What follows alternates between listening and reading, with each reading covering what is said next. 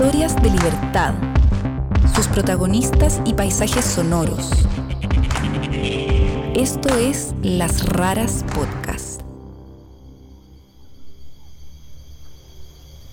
Entonces volví a preguntarle al médico, bueno, entonces, ¿cómo es que vamos a hacer esto? Y esa conversación él ya la había tenido 150 mil veces, pero necesitaba como volverlo a repasar. Entonces él le decía, pues cuando usted esté listo, se va a recostar en su cama o donde quiera estar cómodo. Lo primero que voy a hacer es ponerle un catéter en una venita y le voy a dar un sedante y lo voy a dormir profundamente y en realidad ese va a ser para usted su muerte, no va a estar muerto físicamente, pero usted se va a dormir plácidamente, tranquilo y en ese momento y solo en ese momento por esa misma vía intravenosa, le aplico la droga que sí le va a parar el corazón, eso toma unos segundos. En este capítulo vamos a contar la historia de la muerte por eutanasia de Tito Livio Caldas. Para hacerlo, vinimos a un lugar que durante su vida fue muy especial para él.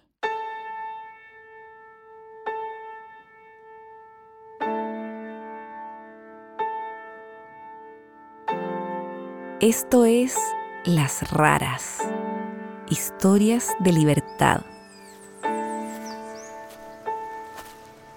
Entonces es una zona de un clima cálido, pero no muy caliente. Es soleada, pero tiene suficiente humedad. Y es ideal para, de hecho le llaman como, no sé, la ciudad de las orquídeas, al pueblo que queda aquí cerca. Hay muchas flores, muchas orquídeas, muchas bromelias heliconias. Y ahí el clima perfecto para el plátano y para el café y el cacao. Y obviamente toda clase de hortalizas que se pueden sembrar durante todo el año. Estamos a unos 80 kilómetros de Bogotá con Marcela Caldas, la hija de Tito Livio, la quinta de sus siete hijos, para ser más precisos, y también la más cercana a su padre. El papá de Marcela compró esta finca en los años 70. Buscaba un lugar que quedara cerca de Bogotá para llevar a su familia de paseo los fines de semana. Encontrarlo no fue fácil. Salía con su esposa Luz Margarita Cano y sus hijos los esperaban ansiosos. Y siempre que llegaba decíamos, encontraron algo, encontraron algo. Siempre decían, sí, algo bonito pero muy grande, o algo muy grande pero muy lejos, o algo muy... En fin, y cuando encontró esta finca, mira, si ves al fondo, esos dos árboles que están mucho más altos que los demás son jacarandás, que aquí se llaman gualandayes. El que está más despojado de hojas ahorita, que está enfrente, es un árbol muy imponente y es como el centro de esta casa. Y entonces cuando él consiguió esta finca, nos dijo, no, no encontramos nada, pero encontré un árbol tan hermoso, tan hermoso, que lo compré y me encimaron la finca. Tito Livio fue un librepensador cultísimo, un lector imparable interesado en todas las cosas.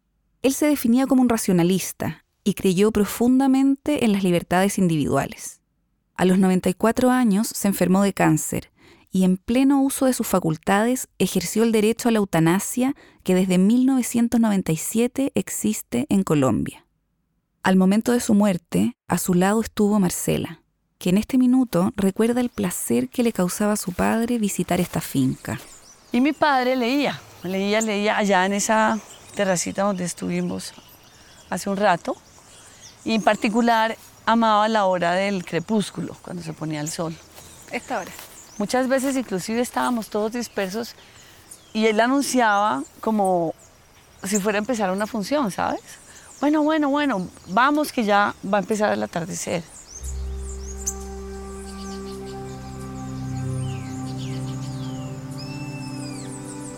El amor por la naturaleza fue una de las primeras herencias que Marcela recibió de su padre. Lo recuerda en la finca con unos binoculares observando las aves y reconociendo sus sonidos. Sabía mucho la naturaleza y nos señalaba todo y vivíamos extasiados con esas, seguramente unos más que otros. Yo vivía muy extasiada con eso veía un insecto y sabía que ese insecto era de tal tipo y que se reproducía de tal manera y que se alimentaba de tal otra. Entonces, todo el tiempo estábamos oyendo ese tipo de historias y información muy científica además. Mientras sus hijos crecían, Tito Livio, que fue abogado de profesión, estaba creando la empresa Legis, que llegaría a convertirse en la editorial jurídica más importante de Colombia. Esto lo mantenía muy ocupado. A pesar de eso, Marcela recuerda a su padre presente, totalmente presente, inexplicablemente para lo entregado que estuvo pues a su proyecto de vida, digamos, empresarial y, ideológica o lo que fuera, eh, muy presente en términos de su familia. Siempre éramos todos, tenemos hambre, que si van a servir ya la cena. y la respuesta siempre era, apenas llegue su papá, y mi papá siempre llegaba. Los libros hicieron que Marcela y su papá tuvieran un vínculo especial. En su casa en el norte de Bogotá, Tito Livio tenía una biblioteca enorme donde Marcela podía encontrar su propio espacio. Era como mi refugio, ¿sabes? Como en medio de ese caos de todos estos niños. Yo siento que mi infancia fue como dura, no por razones muy extremas, pero por el solo hecho de pertenecer a una familia de tantos miembros era muy duro, era muy duro, digamos, esa batalla por la atención, esa batalla por el mejor pedazo de lo que hubiera sobre la mesa, éramos muy salvajes. Entonces había siempre como mucha competencia y como que gana el más fuerte y gana el que habla más duro y todo. Yo siempre sentía que yo me agotaba como con ese, en ese contexto y resolvía como mejor quedarme como callada. A Marcela le gustaba mucho escribir y su papá le regalaba libros. Uno que atesoré muchísimo fue Alicia en el País de las Maravillas. Me trajo una edición con los eh, dibujos originales de, de Lewis Carroll y la tuve conmigo. No sé, ni siquiera sé muy bien en qué momento se me perdió, pero que sé que ella era adulta. Lo llevé conmigo a la universidad y todo. Lo leía todo el tiempo. Las anécdotas de esos años con los libros abundan. Acababa de salir a Sangre Fría de Truman Capote y yo no sé cómo era la carátula, pero me pareció súper atractiva la carátula. Y lo tomé y papá me dijo, no, yo creo que todavía no le hace eso. Obviamente, linterna debajo de las cobijas. Me, lo devoré en dos segundos y medio. Marcela dice que la relación con su padre se estrechó aún más cuando ella se fue a Estados Unidos a estudiar periodismo. Porque cuando yo me fui a la universidad todavía la comunicación entre dos personas en dos países diferentes tenía que ser por cartas físicas. Entonces nos escribíamos mucho y era un placer gigantesco. Él amaba recibir mis cartas y yo las de él. Al parecer, esto molestaba bastante a sus hermanos. ¿Por qué? Cuando él recibía una carta mía, se la ponía en el bolsillo de su, de su saco o de su camisa y duraba con esa carta ahí hasta que llegaba la siguiente momento en el cual la cambiaba. Y a dónde llegaba, ya fuera a la mesa de la cena en casa por la noche o a sus reuniones de trabajo, decía, ya les leí la última carta de Marcelita y todo el mundo decía, sí, ya no la leíste, por favor. Ah, bueno.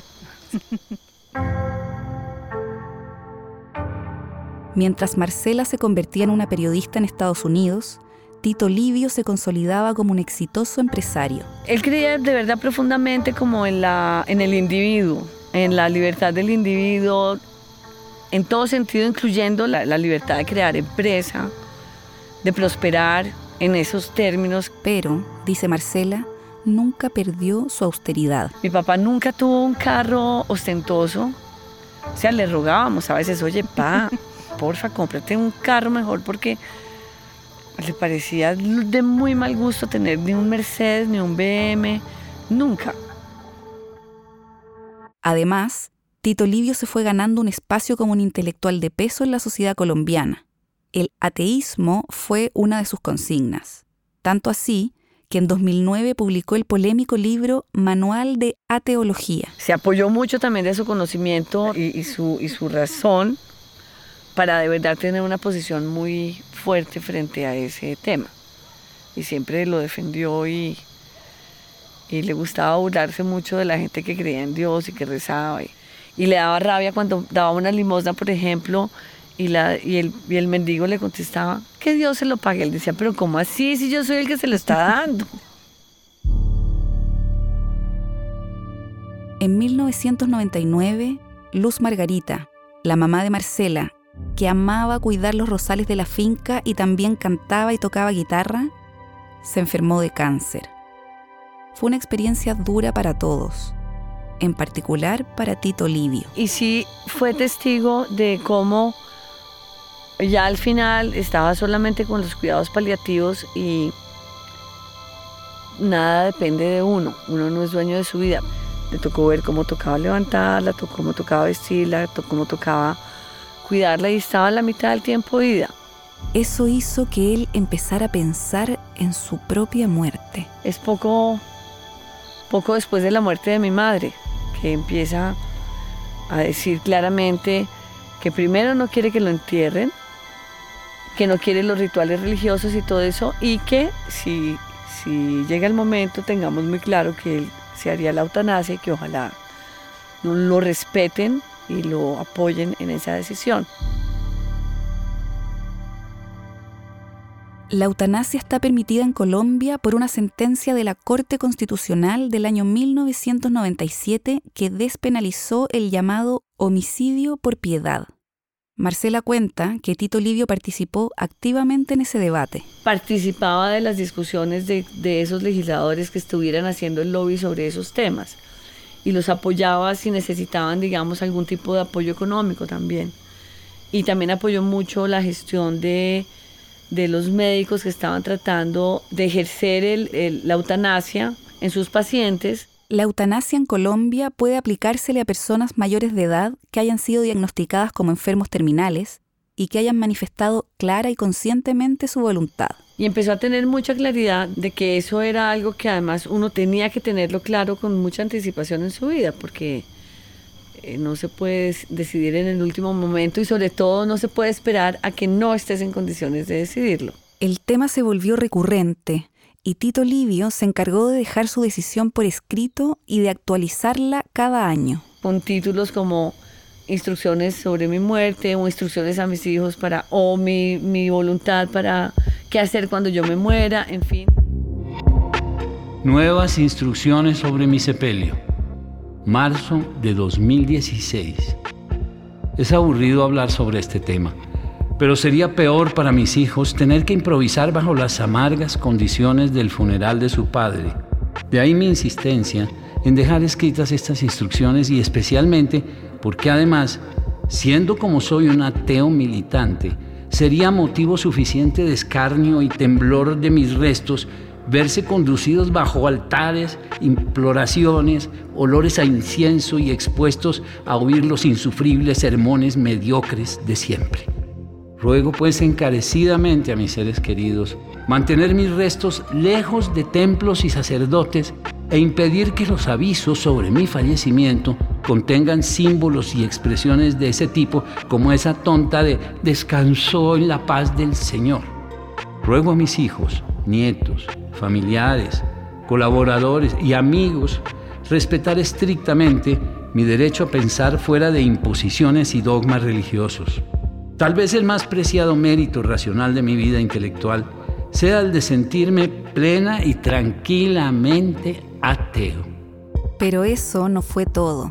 Además, dejó escritos sus obituarios y pidió que se publicaran sin las típicas cruces que los encabezan. El doctor Tito Livio Caldas ha muerto. Sus hijos expresan su profundo dolor por la desaparición de su querido padre, de quien recibieron tanto cariño y dedicación, así como admirables enseñanzas culturales y éticas y a quien recordarán por siempre con inmenso amor. Entonces, eso siempre era divertido y yo creo que uno lo leía todos los años y pensaba, pero papá, ¿cómo está hablando de su muerte? Y a uno lo, lo, golpeaba un poco o uno pensaba que eso era algo que él estaba pensando, pero que eso nunca iba a pasar y qué sé yo, ¿no?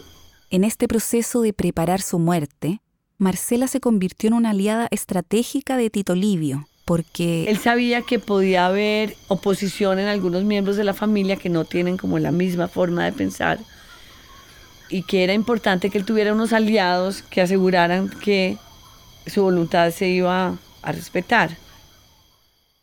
Hasta que Tito Livio cumplió 94 años, todo esto era pura teoría. Marcela cuenta que él tuvo siempre muy buena salud, pero el año 2016 empezó a sentirse cansado y a tener problemas para respirar. A él le costó asumir ese desgaste. Le dio muy duro porque hay gente que no le gusta mucho vivir, ¿sabes? Pero mi papá se fascinaba con todo lo que sucedía en el mundo y, ¿sabes? Como un niño en ese sentido, o sea, no perdía la curiosidad y no veía la hora de saber qué más se habían inventado, qué más habían descubierto. Y entonces decía cosas a veces como, ay, me da una rabia que yo ya, ahora sí creo que ya me volví viejo y me voy a morir pronto y de todo lo que me voy a perder. Cuando sus dificultades para respirar se intensificaron, Tito Livio se hizo exámenes y le encontraron quistes cancerosos. Tuvo que empezar a usar un tanque de oxígeno. Hizo todo un proceso de exámenes médicos y de diagnósticos y todo, y estuvo muy aferrado a la posibilidad de que fuera lo que tuviera, se lo iban a poder corregir y que iba a darle como un tiempito más y que iba a morir como más tranquilamente un poquito más adelante. Pero los resultados fueron claros. Tenía cáncer y cualquier tratamiento solo extendería su vida por algunos meses. Tito Livio no se quiso exponer a la posibilidad de llegar al momento en el que los médicos tuvieran que tomar decisiones por él. Entonces decidió irse a la casa y retomó conversaciones con el médico que le hizo la eutanasia, con quien había estado sosteniendo conversaciones durante los últimos 11 años. Gustavo Quintana es uno de los médicos colombianos que ha defendido el derecho a la eutanasia de forma más pública. Tanto así que se ha ganado el apodo de Doctor Muerte, a lo que él contesta que es el Doctor de la Muerte Digna. Fue él quien aceptó aplicarle la eutanasia a Tito Livio.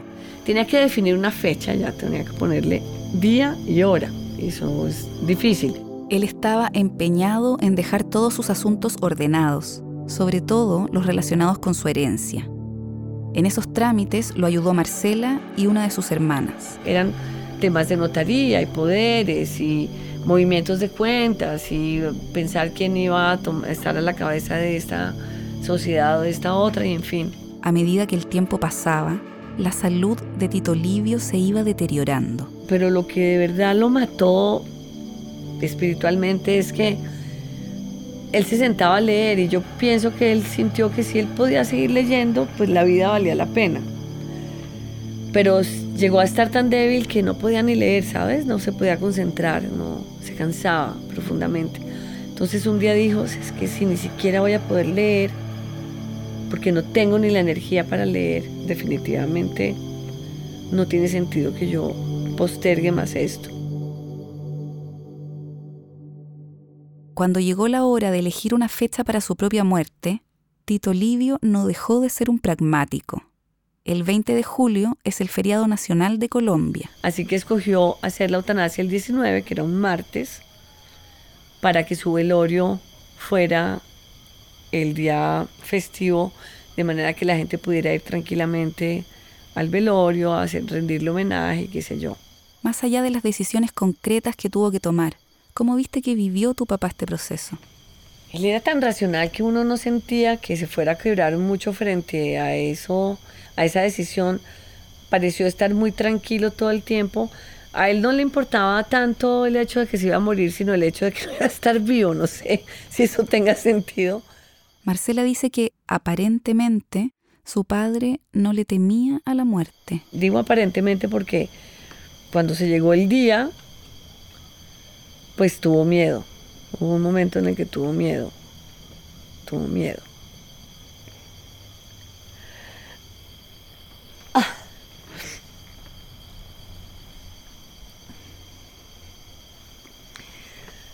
Ah. Mm.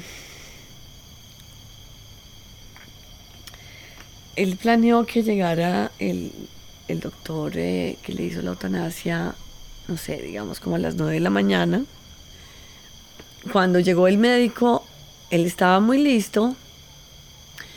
Le encantaba hablar, le encantaba todo, como volverlo a analizar. Entonces, Entonces volví a preguntarle al médico, bueno, entonces, ¿cómo es que vamos a hacer esto? Y esa conversación él ya la había tenido 150 mil veces, pero necesitaba como volverlo a repasar.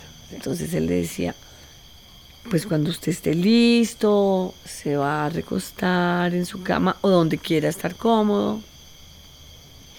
Lo primero que voy a hacer es ponerle un catéter en una venita, y le voy a dar un sedante lo voy a dormir profundamente y en realidad ese va a ser para usted su muerte, no va a estar muerto físicamente, pero usted se va a dormir plácidamente, tranquilo y en ese momento y solo en ese momento, por esa misma vía intravenosa, le aplico la droga que sí le va a parar el corazón, eso toma unos segundos y ya para el corazón, para los signos vitales, y deja de respirar y ese va a ser su final y qué sé yo.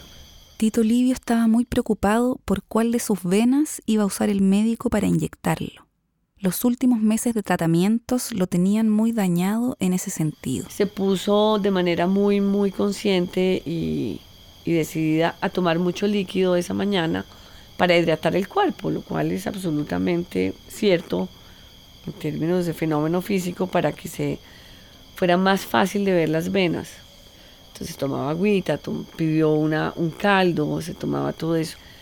Analizó y ayudó al, al, médico a escoger la mejor vena para que no fuera a ser difícil todo el proceso. Porque, ¿sabes? Cualquier, poquito cualquier cosa que no fluyera en ese momento tan... que ni siquiera sé una palabra para describirlo tan dramático, tan fuerte, tan definitivo, pues no quieres que haya como un obstáculo de ese tipo que te haga como distraer de ese momento tan sublime también. Pero concretar su decisión no fue fácil. Se acostaba y se volvía a parar una y otra vez. Repasaba sus argumentos en voz alta. Yo sé que esto es lo que yo tengo que hacer. Yo ya viví una vida súper plena, yo ya hice una cantidad de cosas, estoy contento, orgulloso. Me da mucha tristeza perderme lo que me voy a perder, pero yo tampoco puedo vivir de cualquier manera, ni quiero morir de cualquier manera. Además del médico, Marcela y su hermana fueron las únicas personas que estuvieron con él y lo acompañaron lo mejor que pudieron. Estuvimos tranquilas, claro, con toda esta nostalgia de que se nos estaba yendo, pero como que hasta que no sucede, no te golpea fuerte. Así que pudimos acompañarlos y, fue bien, porque uno, lo último que uno quiere es estar como estoy yo en este momento, eh, frente a él, porque uno quiere ser consecuente con su compromiso de acompañarlo y apoyarlo y no estar hecho un débil y ay, te vas a morir. Finalmente, Tito Livio se acostó. Y se volteó y me preguntó, ¿cierto que esto es lo que tengo que hacer? Y yo me controlé mucho porque dije, no puedo hablarle llorando.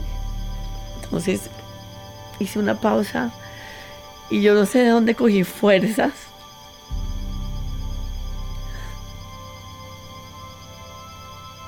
Y le dije, eso es lo que tienes que hacer. Ya lo tienes clarísimo. Mira lo mal que estás viviendo. Ni siquiera puedes leer. De aquí en adelante no viene nada bueno, sino todo malo. Lo has pensado mucho, ya estás listo. No te preocupes por nada. Lo logré, lo logré hacer mucho mejor que ahorita. Pero antes del final, él aún tenía una última pregunta. Le alcanzó a preguntar al médico cuando le estaba poniendo la, la primera intravenosa con el sedante, le alcanzó a preguntar, doctor, ¿y usted a cuántas personas ha ayudado a morir dignamente? El médico le dijo que con él eran 33. Y él se quedó mirándolo y a mí se me ocurrió decirle, wow, 33 valientes. Y entonces él se sonrió y se sintió tan orgulloso y dijo, 33 valientes. Y esas fueron sus últimas palabras.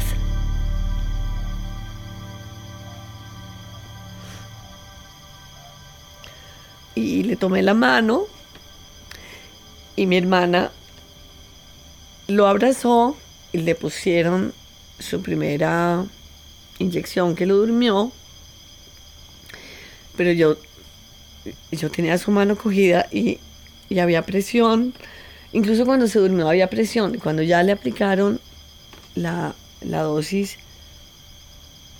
para, para ya pararle el corazón y sus signos vitales y todo, en los pocos segundos, sentí que ya soltó la mano y se acabó. Se acabó ahí.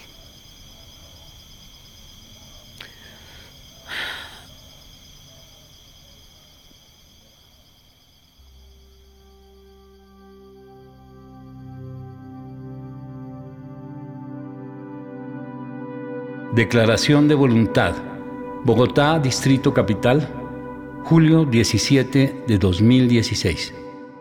Yo, Tito Livio Caldas Gutiérrez, mayor de edad y vecino de esta ciudad, consciente y en pleno uso de mis facultades mentales, y por otra parte, feliz y agradecido de haber vivido tan largamente la interesante etapa del mundo actual rodeado de los que me aman y he amado. Con la ayuda de Marcela, Tito Livio había escrito una carta explicando las circunstancias de su muerte.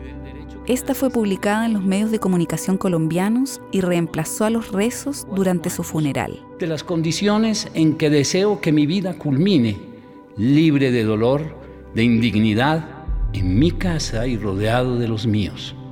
Así lo he decidido con mi libre voluntad también quiso que su, que su decisión fuera un acto, que fuera un ejemplo.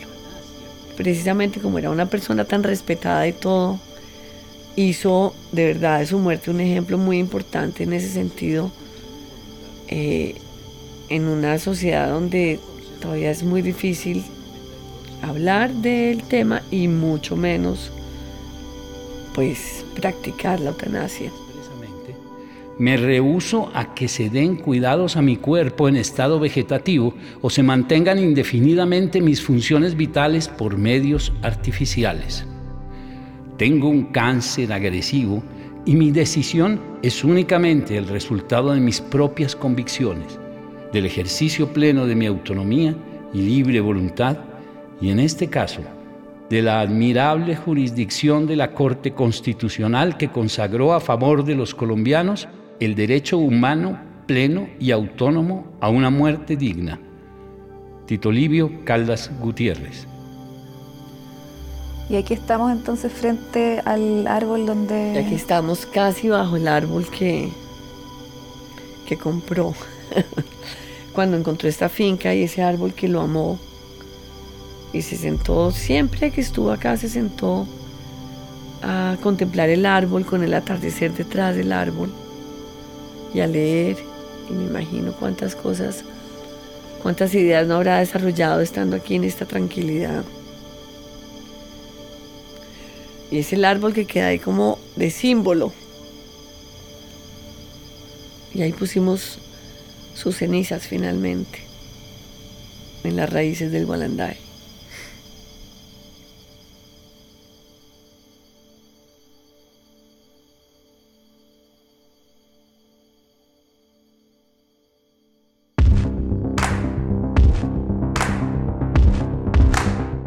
Con esta historia termina nuestra tercera temporada. Queremos agradecer al actor Humberto Dorado, que interpretó los textos escritos por Tito Livio Caldas. Agradecemos especialmente a la International Women's Media Foundation por su apoyo y saludamos a cada uno de nuestros auditores y auditoras. Volveremos pronto con más historias de libertad. Las raras somos Martín Cruz y Catalina May. La música original es de Andrés Nusser. Las portadas de las historias son ilustraciones de Felipe Rabó. Pueden ver fotos y más información sobre nosotros y nuestras historias en lasraraspodcast.com y Las Raras Podcast en Instagram, Facebook y Twitter. Pueden escucharnos en Google Podcasts, Spotify, Apple Podcasts o donde prefieran escuchar sus podcasts.